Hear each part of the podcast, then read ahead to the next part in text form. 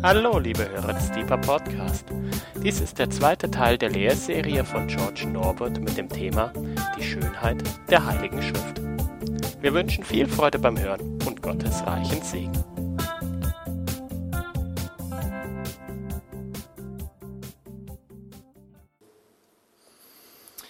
Ich möchte beginnen heute Abend mit der Einführung, Monika, die ich dir zugeschickt habe von letzter Woche. Einfach einsteigen, wo wir aufgehört haben, letzt, äh, nicht, wo wir aufgehört haben, so einsteigen.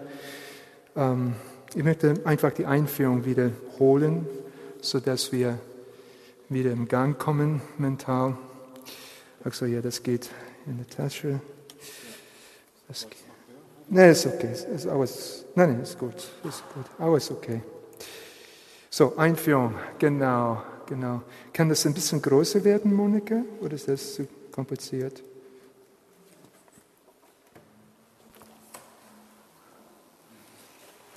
Ich brauche immer Großschrift, sodass ich das lesen kann. Also auf jeden Fall, gut, wie auch immer. Lasst uns beginnen. Psalm 45, also ich habe in diesen, dieser Reihe den, den Titel verliehen. Äh, ähm, was war das? Kostbare, kostbare Gedanken, kunstvoll geformt, die Schönheit der Heiligen Schrift, das Parallelismus natürlich. Und, und äh, ich will äh, das biblisch ausdrücken mit dem Psalm 45. Da sagt der Psalmist, er, will, er, will, er, er, er ähm, artikuliert die Absicht, schön zu, zu, zu äh, singen. Es wahlt mein Herz von gutem Wort. Sagen will ich meine, meine Gedichte dem König. Meine Zunge sei wie der Griffel eines geschickten Schreibers. Du, Bräutigam Jesus, bist schöner als andere Menschen. Anmut ist ausgegossen über deine Lippen. Darum hat Gott dich gesegnet für, für ewig. Unser Gott ist ein ästhetisches Wesen und sein Wort voller Schönheit. Schönheit des Inhalts, aber auch Schönheit der Form. Ich staune über die Schönheit, die ich erlebe im Gebetsraum. Das Grundstilmittel der biblischen Wortkunst ist die sogenannte oder der sogenannte Parallelismus. Das ist die Nebeneinanderstellung beziehungsweise das Reimen von Gedanken, um einen zentralen Gedanken deutlich zu machen. In klassischer Form werden zwei Gedanken nebeneinander gestellt. Es kann aber mehrere sein. Wozu, also Parallelismus, also lobt den Herrn alle Nationen, rühmt ihn alle Völker. Ja, was die, die, die Pointe ist, der Gedanke ist, preist den Herrn. Ja, aber es wird zweimal ausgedrückt nebeneinander. Wozu wird Parallelismus in der Schrift verwendet? Ich will, dass, das, dass diese drei Gedanken auch wirklich sitzen. Das ist ziemlich klein, ja, aber okay. Um dem kostbaren Gedanken eine ästhetische Schönheit zu verleihen. Also wenn ich etwas sagen will, das mir wichtig ist, das mir am Herzen liegt, ich will das irgendwie schön ausdrücken, nicht salopp, sondern ich will bei diesem Satz irgendwie mir Mühe machen, dass es schön ist. Und durch diese Schönheit will ich zeigen, dass der Satz mir was, mir was, was Wichtiges zum Ausdruck bringen will. So mag Gott es auch. Zweitens, um den wertvollen Gedanken näher zu betrachten.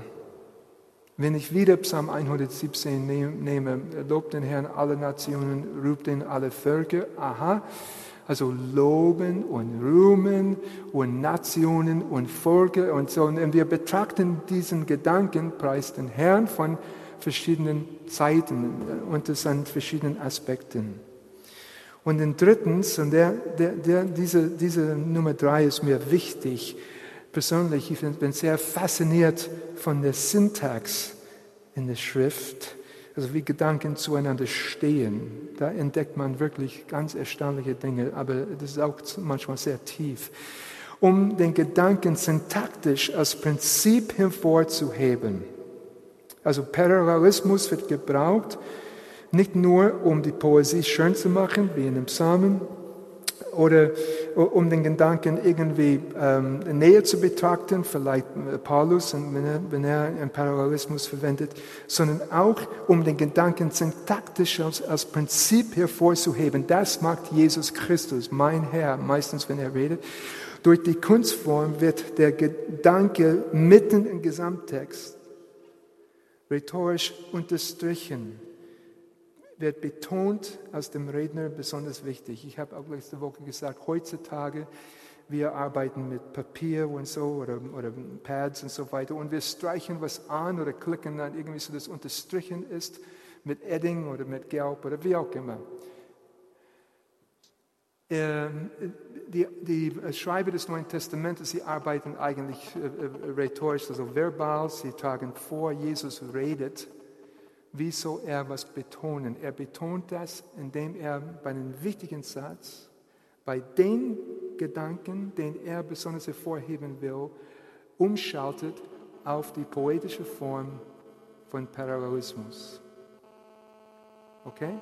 Das heißt, Standard, ähm, Stand, äh, Standardform in der Schrift, und ich möchte euch einladen, das zu merken, wenn ihr das Evangelium liest ein Gleichnis, ein längeres Gleichnis oder ein Gleichnis oder eine Erzählung oder eine längere äh, ähm, Aussprache oder Auseinandersetzung. Und dann am Ende von dieser Auseinandersetzung kommt ein Parallelismus. Und das ist für Jesus die Pointe.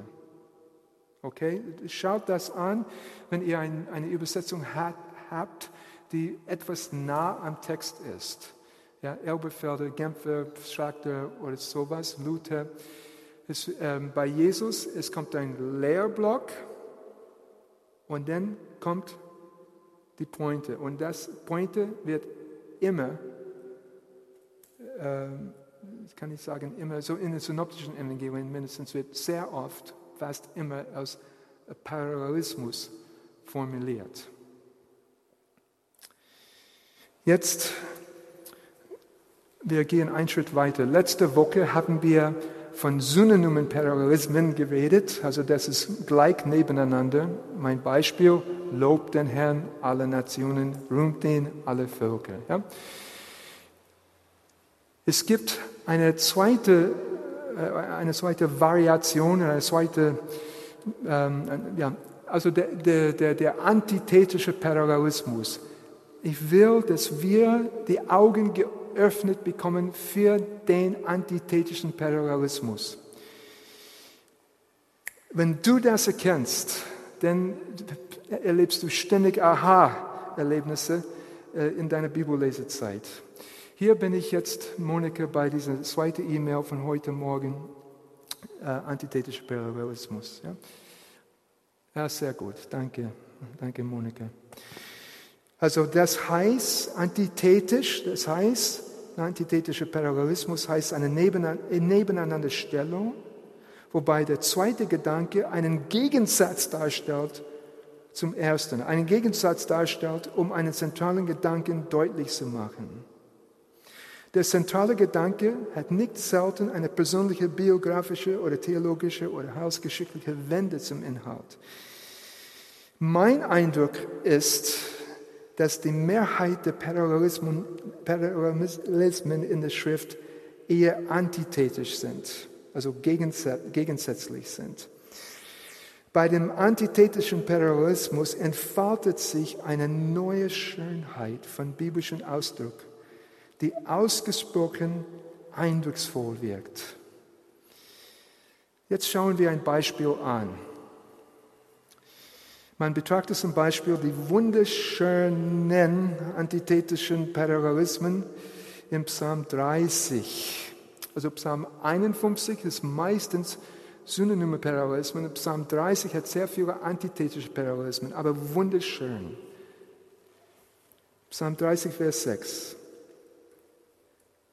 Denn einen Augenblick stehen wir in seinem Zorn ein Leben lang in seine Gunst. Also Augenblick, Antithese zum Leben lang und Zorn zum Gunst, zu Gunst. Oder? Gegensatz? Klar, ne? man muss kein Genie sein, this is not rocket science. Ja, ja, ja. Okay, weiter. Am Abend kehrt Weinen ein und am Morgen ist Jubel da. Also Abend, Gegensatz zu Morgen und Weinen, Gegensatz zu Jubel. Und das ist so schön, das funktioniert. Also das ist, ich, äh, ja, mir, mir, kommt die ganze Haut wieder. Es ist so schön formuliert. Toll. Das geht weiter, äh, Psalm 30, Vers 12. Meine Wehklage hast du in Reigen verwandelt. Reigen ist ein, Freuden, ein Freudentanz. Und jetzt was ganz Schönes. Mein, Sackta, mein Sacktuch, das ist ein Bußgewand, okay? Mein Sacktuch hast du gelöst und mit Freude mich umgürtet. Nun, es ist klar, Sacktuch als Ausdruck der Trauer, der Buße, ist Gegensatz zum Freude. Aber ich will, also die sind unheimlich subtil, diese antithetischen Parallelismen. Also was hier steht, Petachta mispadi nemekoli, Petachta, also jetzt Petachta saki, vete azreni simchi. Also mein Sacktuch hast du gelöst, also geöffnet und mit Freude mit mich umgürtet. Versteht ihr, das ist antithetische Bewegung. Meine lieben Mitbeter, wenn ihr da in, in reingeht in Gebetshaus, es steht da, was steht da? Enter to worship, leave to serve. Das ist ein antithetischer Parallelismus. ist wirklich so. Ja, ist wirklich so. Die Bewegung, enter, leave. Die, also die, die, in der Bibel, sie lieben sowas. Ja? Also, mein Sacktuch hast du ge, geöffnet, Petach, hebräisch, und mit Freude mich um gehörtet.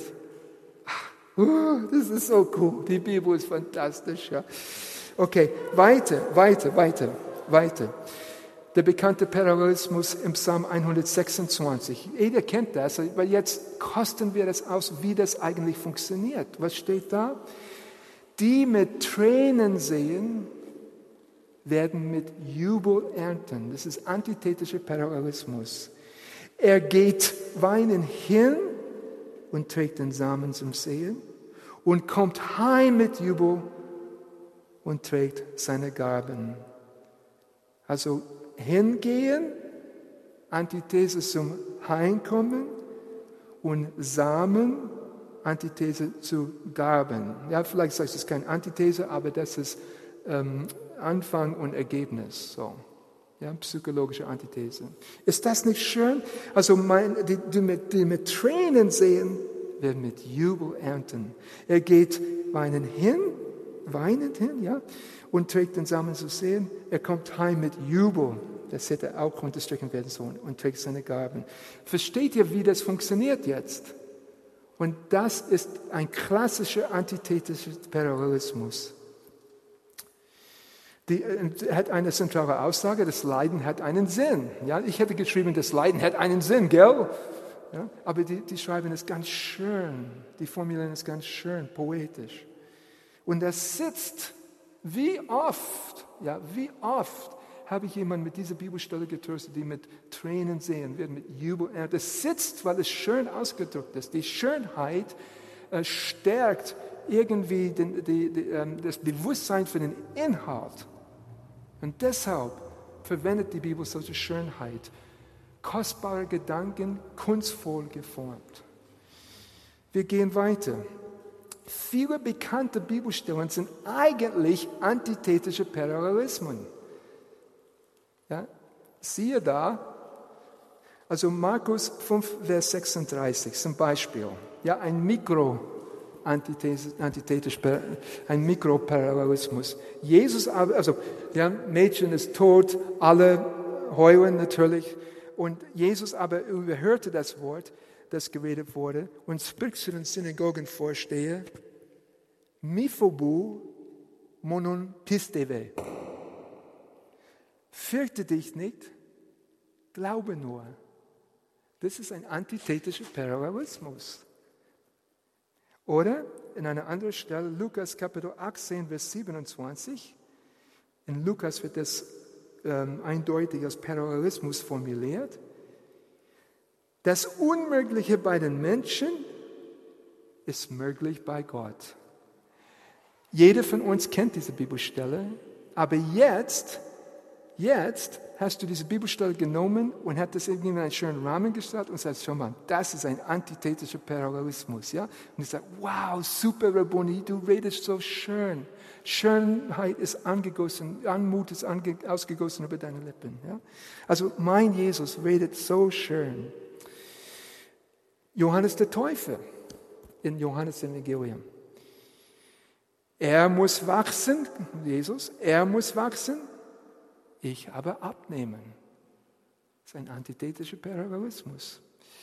Oder diese schöne Stelle in Jesaja. Ja, ich meine, es ist alles Parallelismen in Jesaja. Es ist entweder Synonyme oder antithetisch oder, oder synthetisch.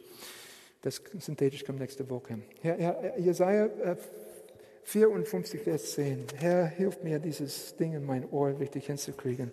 Danke, danke, Herr, danke, Herr, danke. Es fehlt ein neues Gebet. Okay, ja, Jesaja 45, Vers 10.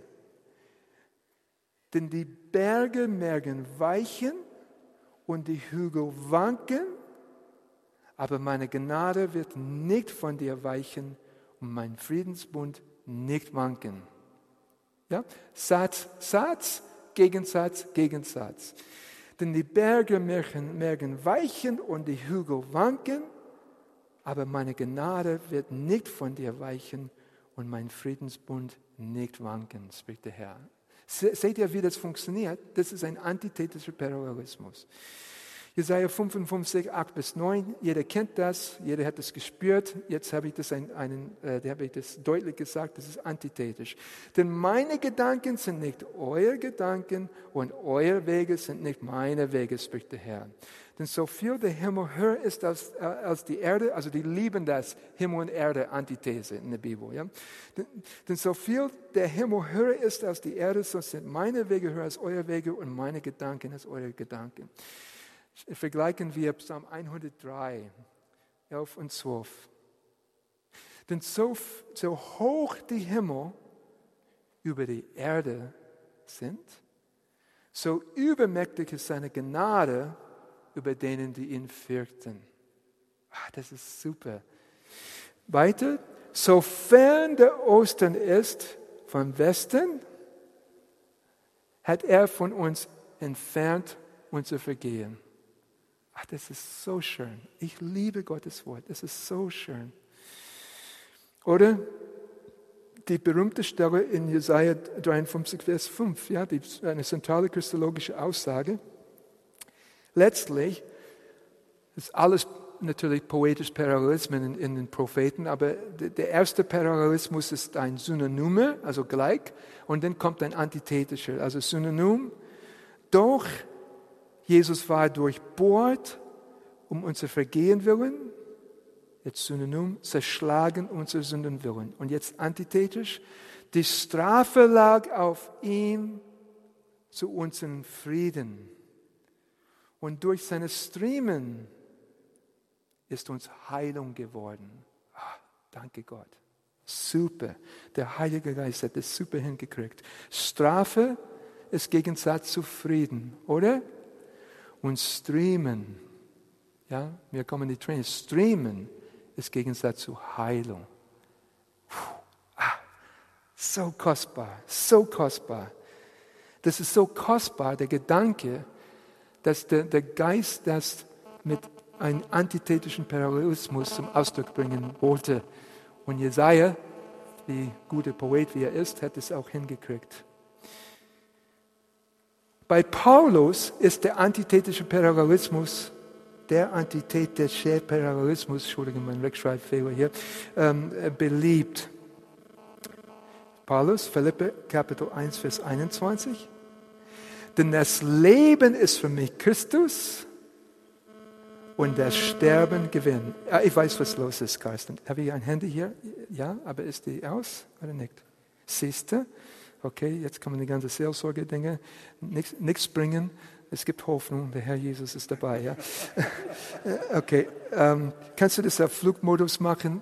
Und dann jetzt. Ist im, ja, sorry, sorry, Freunde. Es, es ist crazy, wenn du mal Seelsorger bist, ist crazy. Ich musste mal am Bahnsteig stehen, einmal eine von der Brücke runter äh, reden. Es war das. Okay, Parallelismen, ja. Also, ähm, okay. Denn das Leben ist für mich Christus und das Sterben Gewinn. Ah, der Paulus, ja, typisch. Leben und Sterben, das haut hin, oder? Das macht Eindruck. Das ist so, das funktioniert wegen weil das ein antithetischer Parallelismus ist. Oder hier, Römerbrief, Kapitel 12, Vers 15. Freut euch mit den sich Freuenden und weint mit den Weinenden. Er hat es bewusst parallel dargestellt. So, was heißt das? Hab ein bisschen Empathie für deinen Mitmenschen. Aber er, das ist so flach für ihn, er will es schön ausdrücken. Freut euch mit den Freund, sich Freunden und weint mit den Weinenden. In, 2. Korinther Kapitel 13, 3 und 4, da sehen wir ein Beispiel, wie Paulus, er liebt diese Antithesen. Ja? Also es geht jetzt um Schwachheit und Kraft. Ja? Ab Vers 3. Erst kommt ein Einführungssatz. Denn er fordert ja einen Beweis dafür, dass Christus in mir redet. Jetzt, der gegen euch nicht schwach ist, sondern mächtig unter euch. Denn er wurde zwar aus Schwachheit gekreuzigt, aber er lebt aus Gottes Kraft. Denn auch wir sind schwach in ihm, aber wir werden mit ihm leben aus Gottes Kraft euch gegenüber. Dreimal, dreimal Schwachheit, Kraft. Das ist bewusst von Paulus. Ich weiß, wir lesen und denken, Paulus, was will, er, er will auch ein bisschen Spaß haben. Ja? Ja? Er will es auch mal schön schreiben. Ja? Oder zum Beispiel die, die, die, die, die Geist-Fleisch-Antithese. Das ist auch ziemlich beliebt in der Schrift. Also Paulus, Galater Kapitel 5, Vers 8. Denn wer auf sein Fleisch sät, wird von Fleisch Verderben ernten. Wer aber auf den Geist sät, wird von dem Geist ewiges Leben ernten. Also das ist für sie eine Antithese, Fleisch und Geist. In, in Johannes Evangelium, Kapitel 3, Vers 6, die gleiche Antithese. Jesus sagt, was aus dem Fleisch geboren ist, ist Fleisch. Und was aus dem Geist geboren ist, ist Geist. Ein perfekter antithetischer Parallelismus. Und das sitzt ja der Satz. Jesus verwendet oft die, den antithetischen Parallelismus. Vielleicht ist es euch nicht entgangen. Ja, also Matthäus Evangelium Kapitel 37 oder Kapitel 3, äh, Entschuldigung, Kapitel 9, Vers 37. Dann spricht Jesus zu seinen Jüngern, die Ernte zwar ist groß, die Arbeiter aber sind wenig. Warum sitzt dieser Satz? Jeder kann das auswendig, kennt das auswendig, oder? Warum? Weil das ein antithetischer Parallelismus und es bleibt hängen, dieser Kontrast. Jetzt verstehst du, wie das funktioniert.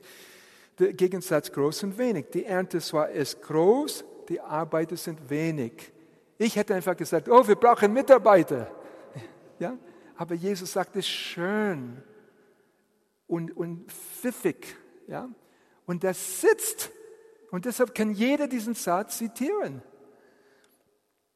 Matthäus Evangelium Kapitel 10, Vers 7 und 8. Ich, ich fange mit dem Kontext an, so dass er sieht wieder, wie Jesus einen Parallelismus gebraucht, um das zu unterstreichen. Ja? Vers 7, wenn ihr aber hingeht, predigt und spricht, das Reich der Himmel ist nahe gekommen, heilt Kranke, weckt Tote auf, reinigt Aussätze, treibt Dämonen aus. Und jetzt Dorian elavete, Dorian dorte. Umsonst habt ihr empfangen, umsonst gebt. Was ist Gegensatz vom Empfangen? Geben. Voila. Ist gut, oder? Fantastisch. Ja? Umsonst habt ihr empfangen und umsonst gebt.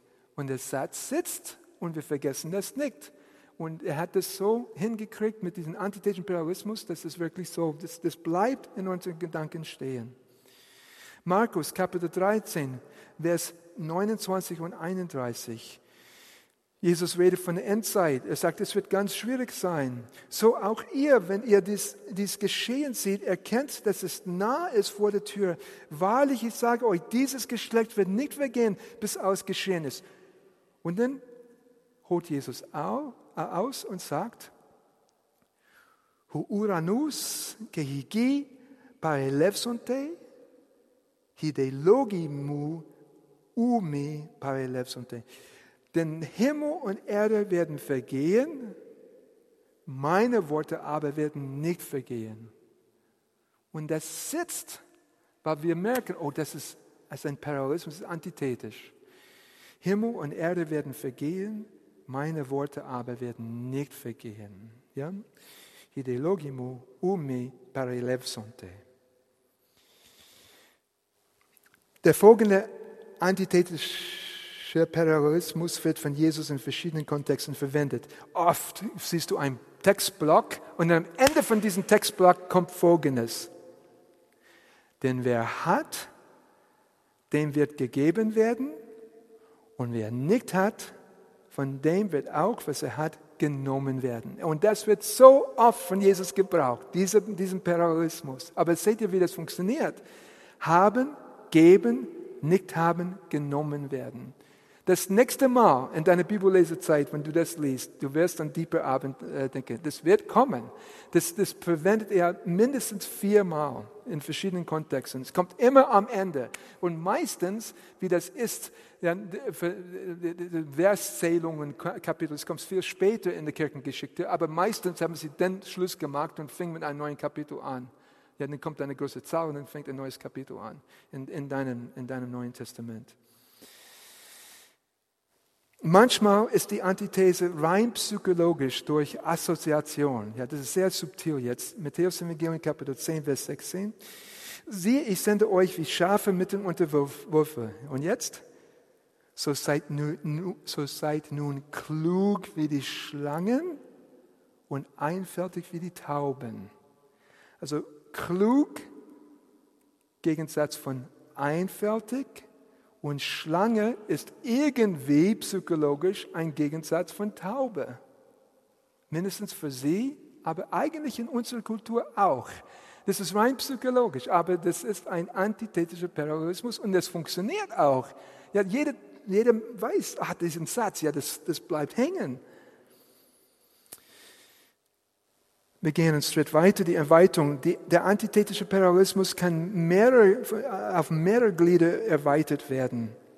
Hier, Jesaja 40, Vers 8. Wir haben auch davon gesungen heute, äh, irgendwann mal im Gebetsraum. Das Wort uns, äh, unseres Gottes bleibt in Ewigkeit. Aber schauen wir mal, wie das funktioniert. Jesaja 40, Vers 8. Also Satz, Satz und den Gegensatz.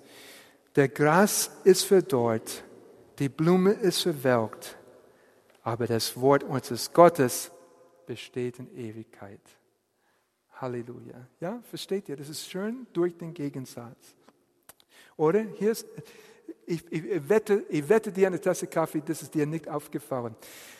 Äh, 1. Mose 2, 24 ist ein antithetischer Parallelismus, weil hier die Schrift ein Prinzip formulieren will, konstatieren will. Ja, und der, das ist so Satz und ein Gegensatz und Gegensatz, so ist das. Darum wird ein Mann Vater und Mutter verlassen und seine Frau anhängen und sie werden ein Fleisch werden. Seht ihr den Gegensatz? Auch die Bewegung wieder. Verlassen, anhängen, eins werden. Seht ihr jetzt, wie das funktioniert? Mindestens Barbara sieht das, das ist gut.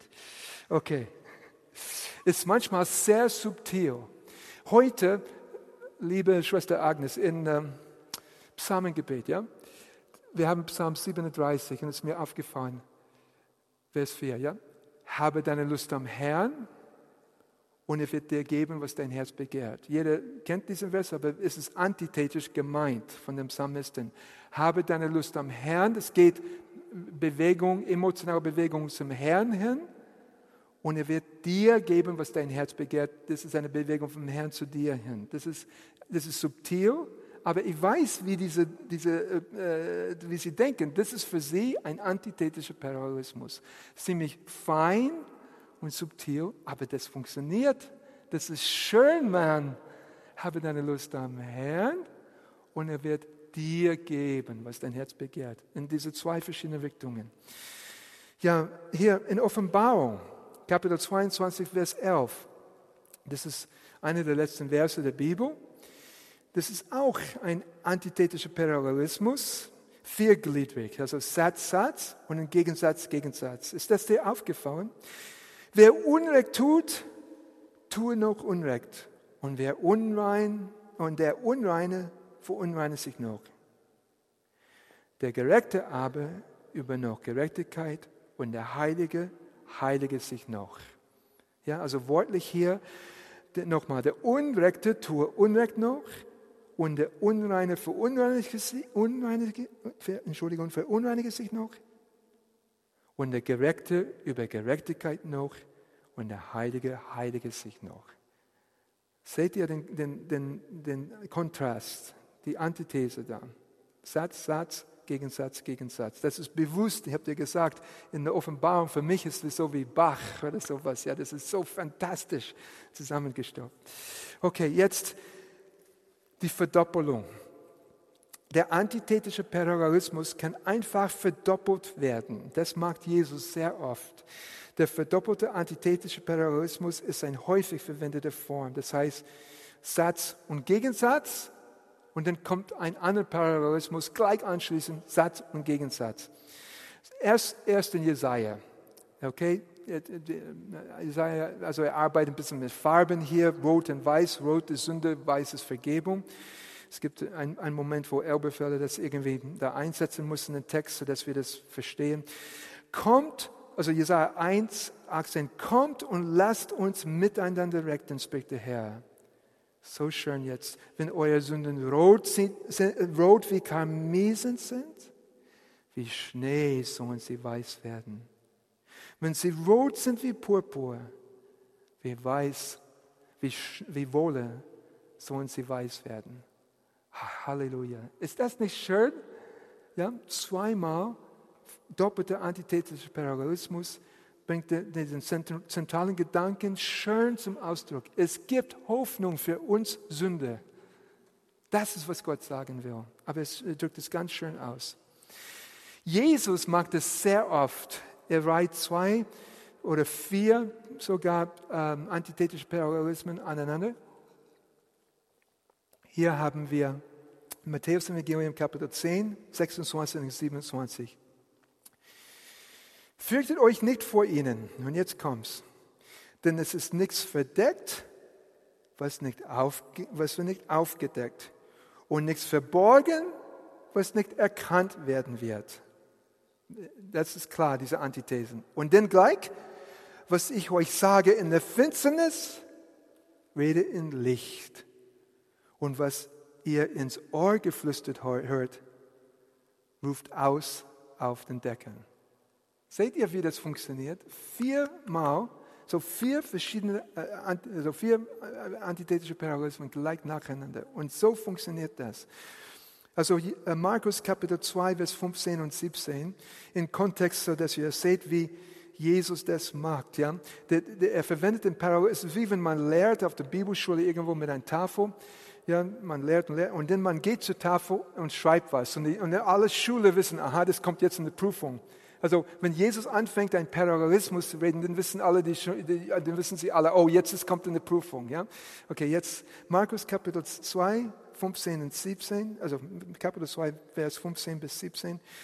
Und es geschah, als Jesus in, seinem, in einem Haus zu Tisch lag und viele Zöhne und Sünder lagen mit Jesus und seine Jünger auch zu Tisch. Die Schriftgelehrten und Pharisäer sahen ihn mit den Söhnen essen und sie sagten, zu seinen Jungen mit den Söhnen und Sünden ist dein, dein, dein Lehrer? Jesus hörte es und spricht zu ihnen. Also jetzt steht er auf und geht zur Tafel, wärst du zu sagen? Ja? Nicht die Starken brauchen einen Arzt, sondern die Kranken. Ich bin nicht gekommen, Gerechte zu rufen, sondern Sünder. Versteht ihr jetzt, wie das funktioniert? Das ist zweimal ein antithetischer Parallelismus. Und deshalb sitzt das so schön bei uns. Ja? Jetzt gehe ich weiter. Feinheiten der Schönheit. Wie gesagt, die Antithese kann sehr subtil sein. Ihr habt es jetzt, okay? Die, die Antithese kann sehr subtil sein. Betrachten wir, das ist fast präverbal, ja, fast ein Unterbewusstsein. Betrachten wir zusammen Psalm 23, Vers 1. Adonai ro'i lo echsa. Der Herr ist mein Hirte, mir wird nichts mangeln. Ich weiß, woraus, worauf er hinaus will. Für ihn, für den Psalmisten, das ist ein antithetischer Parallelismus. Hirte ist für ihn Gegensatz von Mangel. Also wo der Hirte ist, ist kein Mangel. Und wenn man einfach das auf sie wirken lässt, man versteht diesen Gegensatz, diesen Antithese. Der Herr ist mein Hirte, mir wird nichts mangeln. Aber versteht ihr, wie subtil das ist? Ja, das ist fast präverbal. Das eine ist Substantiv, das andere ist Werbung. Aber der Begriff Hirte und der Begriff Mangeln, das ist ein Gegensatz für ihn. Subtile äh, Antithese in der Bewegung, Psalm 51, Vers 13. Das kann ich fast nicht in Worten ausdrücken, was sie hier sagt, also in der Parallelismus. Er betet zu Gott und sagt, verwirf mich nicht von deinem Angesicht und jetzt Gegensatz, und den Geist deiner Heiligkeit nimm nicht von mir. Es ist wieder zu einer Bewegung weg, und in, also wo er weggeworfen wird und in einer Bewegung, wo was ihm weggenommen wird. Und theologisch, wenn man das anschaut, man merkt, dass für David der Heilige Geist gleich Angesicht Gegenwart Gottes ist. Und das ist auch gute äh, Pneumatologie, also Gegenwart Gottes ist Träger, oder, oder Heiliger Geist ist Träger der Gegenwart Gottes. Aber es geht mir jetzt um diese Bewegung. Verwerf mich nicht von deinem Angesicht und den Geist deiner Heiligkeit nimm nicht von mir. Verwerfen und nehmen. Zwei verschiedene, das ist für ihn ein Gegensatz. Bewusstsein für die subtile Antithese kann oft helfen, einen sogar schwierigen zentralen Gedanken besser zu verstehen. Freunde, betrachten wir einen Augenblick Vater unser, ja, Pater Hemon Hointi Surasinis, also Vater unser im Himmel, dann kommt ähm, Synonyme Parallelismen, dann kommen sogenannte synthetische Parallelismen, also unser tägliches Brot gib uns heute und vergib uns unsere Schuld, wie wir vergeben uns. Das sind synthetische Parallelismen. Und jetzt kommt's. Und ich weiß, dass Menschen viele also große Probleme mit diesem, diesem, mit diesem Vers haben. Und führe uns nicht in die Versuchung, sondern errette uns von dem Bösen. Und alle bleiben stecken fest bei dem ersten Satz. Führe uns nicht in Versuchung. Oh nein, Gott, was machst du da? Aber das ist ein antithetischer Parallelismus wenn man schaut, was, was steht wirklich da in Griechisch?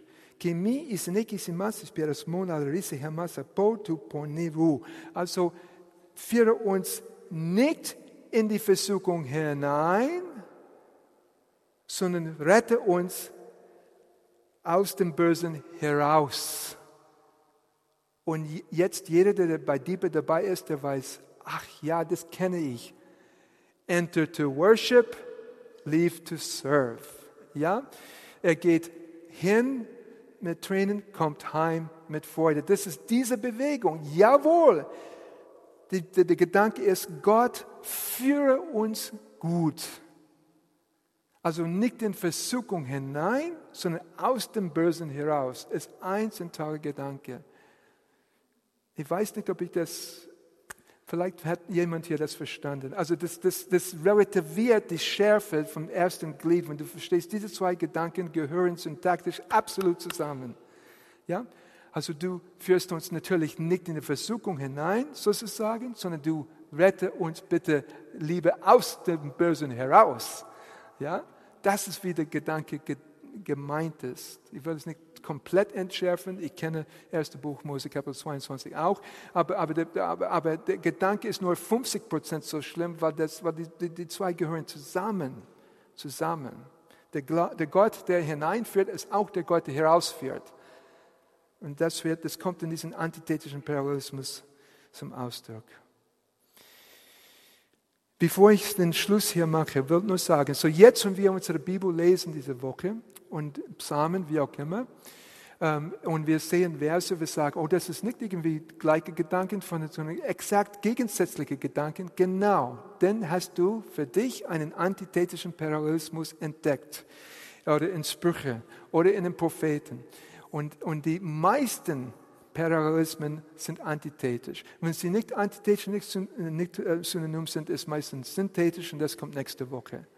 Aber jetzt, ich, jetzt, morgen, wenn du deine Bibel liest, ich kann dir, ich kann wetten, du, du findest einen antithetischen Parallelismus, entweder in, in, von Jesus oder von Paulus oder in dem Psalmen natürlich oder in Sprüchen in der Weisheitsliteratur.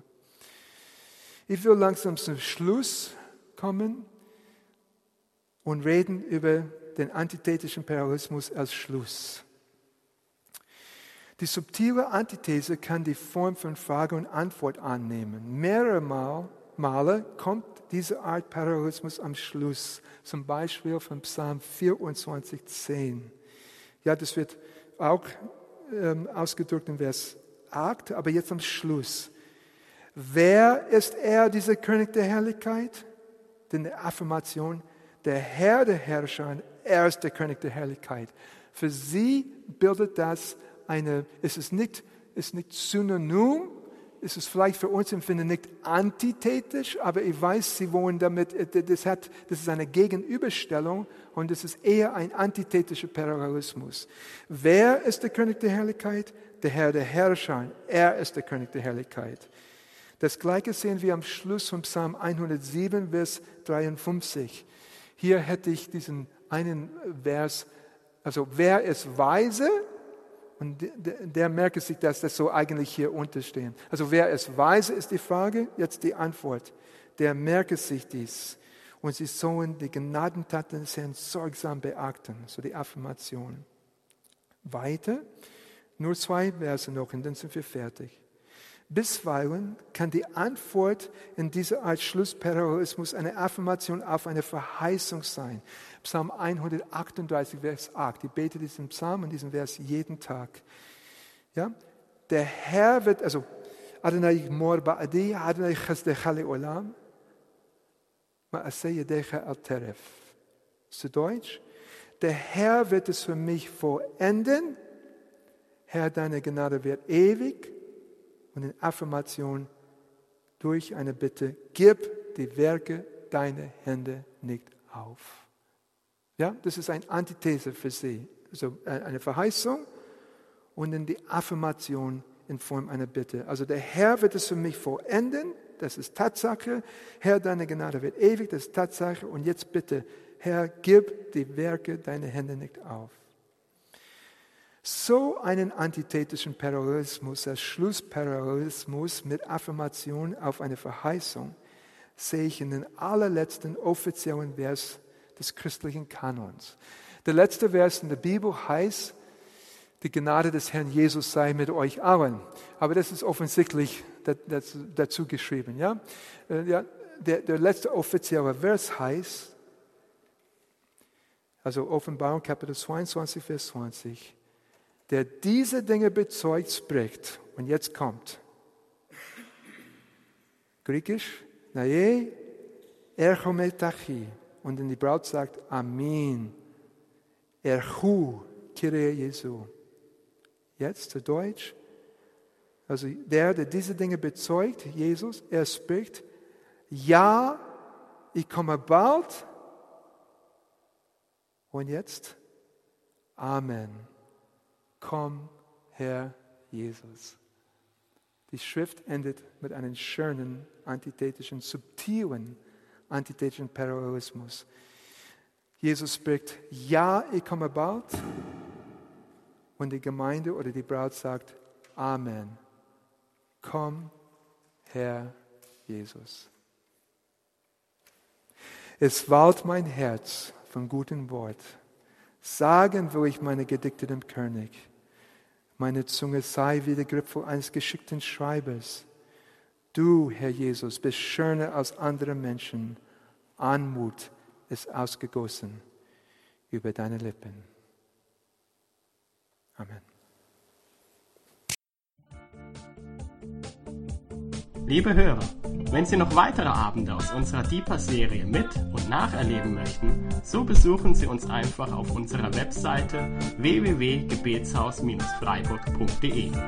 Dort erfahren Sie auch, wo Sie uns finden können und wie Sie unsere Arbeit unterstützen können. Wir hoffen, Sie hatten viel Freude beim Hören und wünschen Ihnen Gottes reichen Segen.